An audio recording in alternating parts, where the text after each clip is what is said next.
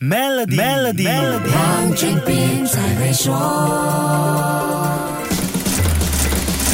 你好，我是黄俊斌。每一次出现所谓的风口行业，一定会看到商业嗅觉灵敏的大亨们进场，甚至起着主导作用。那么，自从生成式 AI 红红火火之后，大亨们在 AI 领域累积财富了吗？答案是肯定的。人工智能对市场的影响力有多深入呢？这样说吧，AI 是2023年推动股市的主旋律。看到生成式 AI 初创公司不受融资市场吹冷风影响，生成式 AI 独角兽快速生长，AI 推动股市一定也不会令。令人感到意外，股市上升就有人赚钱。世界上最有钱人名单上的超级富豪，今年的总财富增加了四千亿美元以上。这是说一个人的财富增长数目，而不是所有人加起来的数额。根据外国传媒的初步统计，单单这回财富膨胀的四位超级富豪 Mark Zuckerberg、Larry Ellison、黄仁勋和 Bill Gates 四个人增加的财富，如果加起来的话，就达到一千五百亿美元，还是。是那句老话，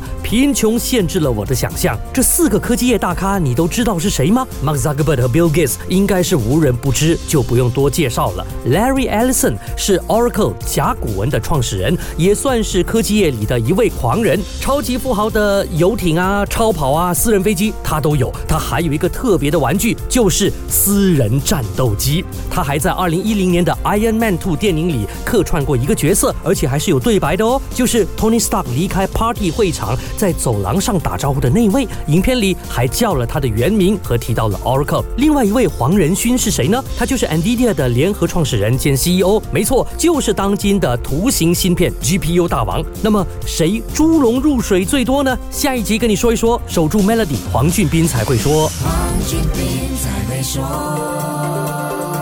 为你的 Maybank 商业账户增添存款及进行任何指定银行服务，就能享有高达一八千的年利率回酬。详情浏览 Maybank.my/SME Rewards，需符合条规。